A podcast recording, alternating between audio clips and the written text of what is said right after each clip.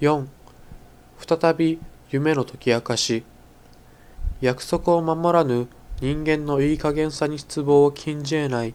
ヨセフの2年間は実は彼に再び夢の解き明かしの機会をもたらしたのです。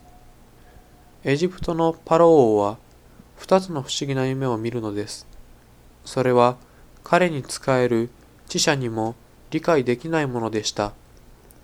一つの夢では七頭の痩せ細った目牛が七頭の美しい声太った目牛を食い尽くしもう一つの夢ではしおれた方が七つの太って実った方を飲み尽くすのです。王は目覚めて心が騒ぎこの夢の解釈を求めますが誰にも解けないのです。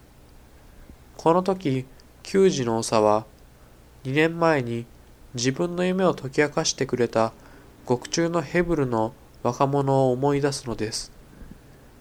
彼は早速呼び出されるのです。彼は神がそれを告げてくれると語るのです。彼はその夢をパロの夢は一つです。神がこれからしようとすることをパロに示されたのです。エジプトに7年の大豊作があり、あと7年の飢饉が続くでしょう。そして2度、重ねて夢を見たことは、このことが神によって定められ、神が速やかにこれをされるからであると解き明かしました。